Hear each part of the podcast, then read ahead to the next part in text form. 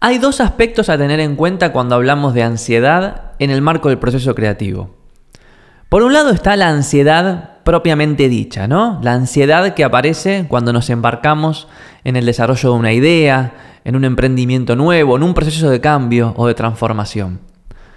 Pero por otro lado está la cuestión de las distracciones, que es todo lo que hacemos para evitar sentir la incomodidad, la molestia y el dolor que nos genera la ansiedad.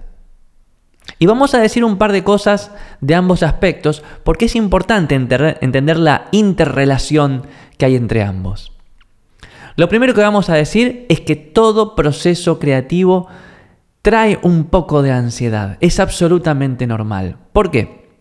Porque la ansiedad es miedo a la incertidumbre, miedo a lo que puede llegar a pasar. Muchas veces miedo a que pase lo peor, ¿no? Y entonces nuestra cabeza que empieza a hacer, empieza a tratar de proyectar posibilidades adelantándose a los hechos para evitar que lo peor ocurra.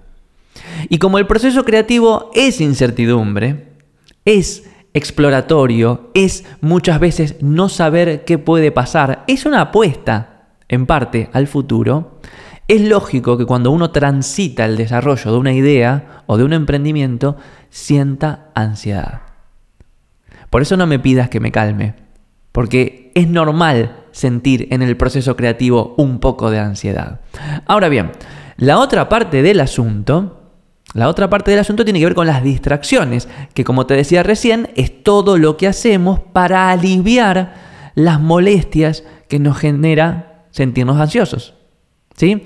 Entonces, por ejemplo, porque estás ansioso o ansiosa, te dedicas a, no sé, em, a procrastinar, ¿no? Entonces evitas todo el tiempo tomar decisiones. O te dedicas a pasar demasiadas horas en las redes sociales porque estás ahí y te divertís, te distendés, etc.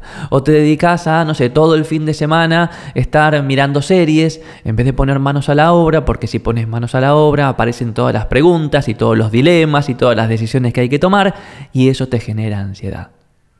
Pero ¿cuál es el problema de las distracciones? Que en el mediano y largo plazo las distracciones no construyen. Nadie construye nada scrolleando las redes sociales o mirando Netflix.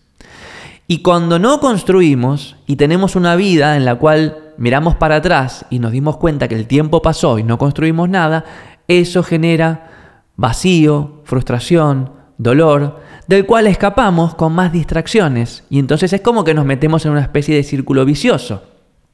Porque como no nos acercamos a lo que podemos crear, nos distraemos para aliviar ese vacío y eso lo que genera es más vacío que nos aleja más de lo que podemos llegar a crear. No me pidas que me calme porque la, ansiedad no es algo que hay que calmar, sino que es algo que hay que gestionar. Mm, interesante esa idea, ¿no? Y te voy a explicar por dónde viene el asunto. La ansiedad es, entre otras cosas, energía contenida, mucha energía contenida, tanta que a veces nos hace temblar, nos pone nerviosos, nos levanta las palpitaciones del corazón, nos entrecorta la respiración. Es energía. Y la energía en sí misma no es buena o mala. Obviamente está en cómo nosotros la percibimos y cómo la gestionamos. En el caso de la ansiedad, muchas veces en la cultura popular se entiende que la ansiedad, la, ansiedad hay que calmarla, ¿no? Hay que, hay que, no hay que estar nervioso, no hay que sentir este, sensaciones de, de ansiedad, de nervios, de miedo, etc. Pero cuando uno se pone en esa postura, lo que hace es alimentar la ansiedad, porque pensar que no tengo que estar nervioso, lo único que hace es ponerme más nervioso. ¿Y por qué me pones más nervioso? Bueno, porque gran parte del asunto de la ansiedad es una cuestión mental, tiene que ver con el relato. ¿no? Y el relato que cada uno de nosotros nos vamos haciendo dentro, dentro nuestro es una construcción propia.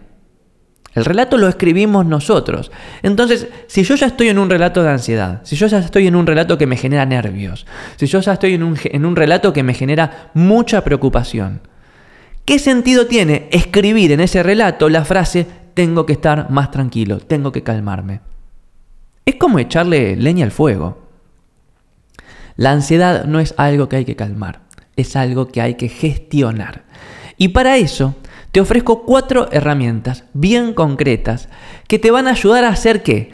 a transformar la energía de la ansiedad en energía creativa, a canalizar toda esa energía que vos podés llegar a tener eh, contenida dentro de la mente y dentro del cuerpo en algo que te permita transformarla, que te permita convertirla en algo que puede ser el desarrollo de una idea, de un proyecto o de un emprendimiento. Entonces, cuatro herramientas para aprender a gestionar la ansiedad con una aproximación creativa, con una aproximación positiva. ¿eh? Claramente lo que te estoy diciendo es que si en este momento te sentís ansioso o ansiosa, no, no es causa o, o, no dejes que eso te angustie o te genere mayor preocupación. Tómalo como una oportunidad para agarrar toda esa energía que tenés contenida que no importa que venga de la preocupación o del miedo, y transformarla en algo que pueda ser creativo, en algo que pueda ser tuyo.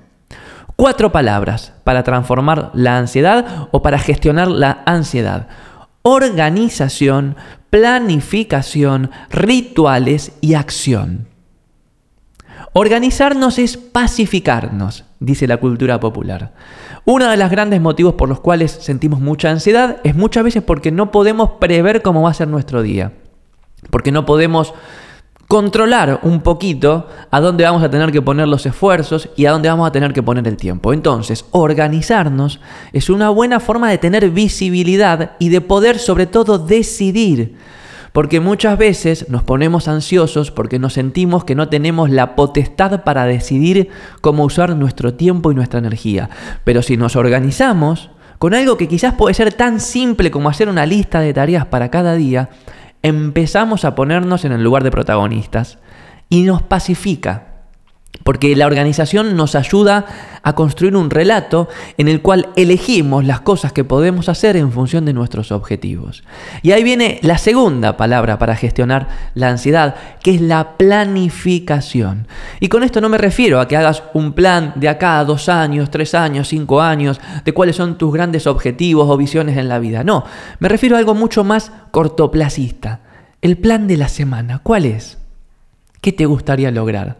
¿Qué te gustaría vivir? ¿Qué te gustaría crear? ¿Qué te gustaría compartir? ¿Qué te gustaría experimentar? Tres o cuatro hitos para la semana y los pones. Esto lo voy a hacer el martes, esto lo voy a hacer el jueves, esto lo voy a hacer el sábado. Y es muy importante que en ese pequeño plan, en ese micro plan, vos puedas responder dos preguntas. ¿Por qué lo querés hacer y cuándo?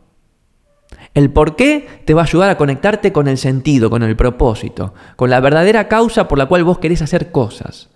Y el cuándo te va a ayudar a organizarte, lo cual te va a ayudar a pacificarte, ¿entendés? Yo no soy muy fan de los planes a largo plazo, de los grandes esquemas, porque cuanto más uno planifica, menos creativo es el asunto, ¿no? Cuanto más uno planifica, generalmente más en control se pone y menos lugar deja para la creatividad. Pero lo que te estoy proponiendo acá son microplanes ¿sí? Micro definiciones para la semana de cosas que te gustaría vivir, crear, explorar, experimentar y hacerlas que formen parte de la agenda. Porque gran parte de nuestras ansiedades y preocupaciones vienen porque en la agenda hay lugar para todo menos para nosotros. La tercera palabra barra herramienta que te va a ayudar a transformar tu ansiedad son los rituales.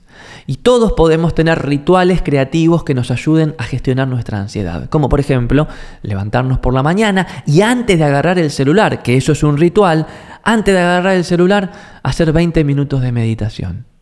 O después del mediodía, si podés hacer un corte e ir a dar una vuelta manzana, eso es un ritual también. O antes de irte a dormir, en lugar de irte a dormir con el celular en los ojos, escribir en un cuaderno las cinco mejores cosas que te pasaron en el día. Eso es un ritual también.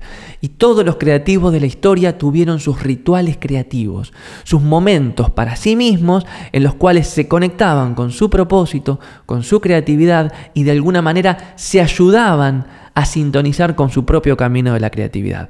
Los rituales no solo nos ayudan desde lo físico y desde lo mental a tamizar un poquito las fuerzas de la ansiedad, sino que también nos ayudan a construir una narrativa en la cual somos protagonistas de nuestro propio camino de la creatividad. Y eso transforma la ansiedad. Y finalmente la cuarta palabra barra herramienta que es la acción. Y te la voy a explicar con una frase que me encanta, que dice algo así como que La preocupación se desvanece cuando borramos las primeras tres letras de esa palabra. Sacamos el pre, nos queda ocupación, manos a la obra, calla la mente y enciende el corazón. Una gran manera de transformar la energía de la ansiedad en energía creativa es haciendo algo, poniendo manos a la obra, entrando en una práctica creativa. Todas las personas creativas tenemos una práctica. ¿Qué es la práctica? Aquello que hacemos para volvernos mejor en lo que hacemos. Por ejemplo, un pianista hace escalas en el piano para mejorar su digitación. Un deportista hace ejercicios para mejorar su condición física. Un cantante vocaliza para mejorar su, rango vocal y su agilidad vocal. Bueno, sea cual sea tu, tu, camino de la creatividad, seguramente hay una práctica, hay algo que podés hacer casi por deporte, te diría. Cuando vos agarrás la energía de la ansiedad y la canalizás en la práctica creativa, insisto con el tema de la práctica porque practicar no necesariamente significa trabajar en una idea o en una obra. Practicar es practicar. Entonces el solo hecho de practicar te va a permitir tomar la energía de la ansiedad y traducirla o transformarla en energía creativa. Repasamos entonces organización, planificación, rituales y acción. Son los cuatro caminos que podés adoptar para empezar a transformar la energía de la ansiedad en energía creativa y así descubrir que la ansiedad no es algo que se calma, sino que se gestiona.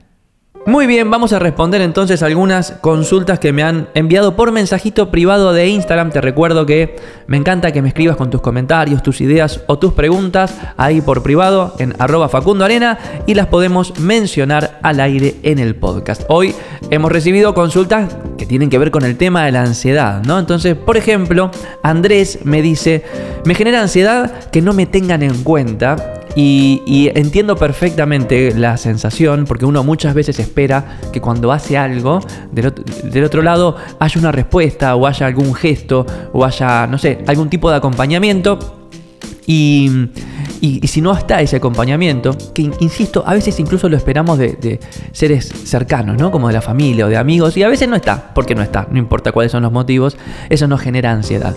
Pero acá me parece que lo importante es Em, entender que los primeros que nos tenemos que tener en cuenta somos nosotros, ¿no? Y escucharnos respecto a qué queremos hacer, a qué queremos crear, a qué queremos compartir. Y una vez que nos tenemos en cuenta nosotros, el gran desafío es salir al mundo a encontrar a aquellas personas que ya resuenan con nuestro mensaje, que ya resuenan con lo que hacemos, que las hay.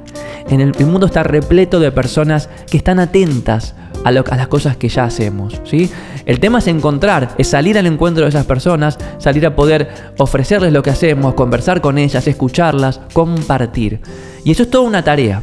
Pero cuando uno hace esa tarea y descubre estos vínculos que son mucho más eh, genuinos y honestos con nuestro proceso creativo, lo que sucede es que descubre todo un mundo en el cual uno puede aportar lo que hace, uno puede recibir y uno puede co-construir su camino de la creatividad junto a los demás. Que a veces, insisto, no son aquellos que creemos, sino aquellos que vamos descubriendo en el camino. Entonces lo que te diría, Andrés querido, es primero tenernos en cuenta nosotros para saber qué es lo que queremos hacer y qué es lo que queremos decir y luego salir al mundo a buscar esas personas que ya están sintonizando con eso. Te lo puedo asegurar que hay mucha gente que está muy atenta o está necesitando o está esperando aquello que vos haces. Vane me dice, no sé depurar y soltar las ideas que no van, me abruma y quiero hacerlo todo. Mi querida Vane, esto es típico de un creativo multipotencial. Cuando uno tiene muchas ideas, es lógico que se enamore de muchas y quiera, y quiera desarrollarlas o quiera implementarlas todas en paralelo. Lo cierto es que no podemos porque el tiempo es limitado y la energía también, ¿no? Entonces ahí es muy importante ayudarnos con herramientas que te ayuden, eh, por decirlo de alguna manera, a visibilizar el progreso de las ideas y, a validar las ideas. No todas las ideas tienen el mismo potencial, no todas las ideas pueden generar el mismo impacto en el mismo tiempo o con las mismas personas, ¿no? Entonces, hacer ese análisis que a uno le permitiría empezar a, a validar la viabilidad de una idea y el impacto de una idea, te ayuda a decidir. Y es cierto que decidir eh, es abandonar en gran parte y, es, y ese abandono es un ejercicio que tenemos que hacer todos los creativos. Yo hace, unos, hace, eh, hace algunas semanas grababa un video en la cual compartía que yo nunca abandono nada. Algunas ideas mías quedan para más adelante porque siempre encuentro que en el trabajo que hago algo sirve para lo que viene. ¿no? Entonces no tomes quizás que no abandonas las ideas, sino que te enfocas en algunas y otras quedan como elementos para crear más adelante. Vane, gracias por tu consulta. Interiorismo latrónico me dice en Instagram, me da mucha ansiedad las redes y es normal porque las redes sociales están diseñadas para eso. Las redes sociales están diseñadas para generar permanentemente atención en vos, ¿sí? para captar tu atención y eso nos genera un estado de alerta permanente, pero a nivel biológico incluso, ¿eh? Que, obviamente genera muchísima ansiedad. Por lo cual, si querés bajar tus niveles de ansiedad en relación a las redes sociales, lo que tenés que hacer es usar menos las redes sociales. Y para usar menos las redes sociales hay que ayudarse con hábitos y con rituales creativos, como por ejemplo eh, ponernos horarios para usar las redes, eh, no publicar tanto, porque cuando uno publica mucho espera mucha respuesta, ¿sí? Y si incluso te podés ayudar, eh, no sé, desinstalando las algunas aplicaciones o desactivando las notificaciones, mucho mejor. ¿sí? Eh, las redes sociales generan adicción, eso no es ninguna novedad. Esa adicción nos genera ansiedad. Esa ansiedad puede ser muy perjudicial para nuestro proceso creativo. Entonces está bueno ser conscientes y poder hacer algo al respecto. Y finalmente, Clara me dice, tenemos una pastelería con mi ex, elaboramos toda la semana, pero me saca mal el desorden. Y es lógico, porque como decía al principio Clarita, organizarnos es pacificarnos. Y en el medio del desorden muchas veces no podemos este, decidir con claridad, no podemos este, actuar con objetividad, no podemos trabajar con efectividad. Entonces está bueno que lo puedas conversar con tu socio o tu socia, que lo puedan conversar y, y que de alguna manera puedan establecer una especie de cronograma con algunos rituales que tengan que ver con organizar, planificar, limpiar, ponernos de acuerdo. Eso forma parte también del diálogo de una sociedad. Una sociedad no es solo manos a la obra, sino también el diálogo que hay entre dos, tres o cuatro personas, esa, esa comunicación, esa conversación que debe ser una co-construcción, ¿sí? Porque si uno habla y el otro no escucha, ya empiezan a aparecer los problemas. Así que bueno, muchísimas gracias a todos por haberme escrito por mensajito privado de Instagram. Te recuerdo que me podés mandar por escrito o tu audio y lo podemos pasar al aire aquí en el podcast. Y así llegamos al final de este episodio de Gaiki, una filosofía de la creatividad. Te agradezco muchísimo la escucha, espero que hayas disfrutado escuchando este podcast tanto como yo disfruto en hacerlo. Te recuerdo que en gaiki.org tenemos un montón de contenidos y de propuestas para que puedas desarrollar tu capacidad creativa. Ahora mismo estamos impulsando nuestro programa de coaching creativo para un programa que lo que busca es aportar las herramientas para aquellas personas que quieran eh, facilitar espacios de, creación o espacios de desarrollo de emprendimiento. Así que si te interesa, entra a gaiki.org barra coaching-creativo y está toda la info. Arrancamos en el mes de mayo, pero también en gaiki.org vas a encontrar los demás episodios de este podcast, un montón de clases abiertas y un montón de artículos que seguramente te van a inspirar y a dar muchas ganas de trabajar en tus ideas. Gracias por tu tiempo y nos estamos escuchando nuevamente en el próximo episodio. Chao.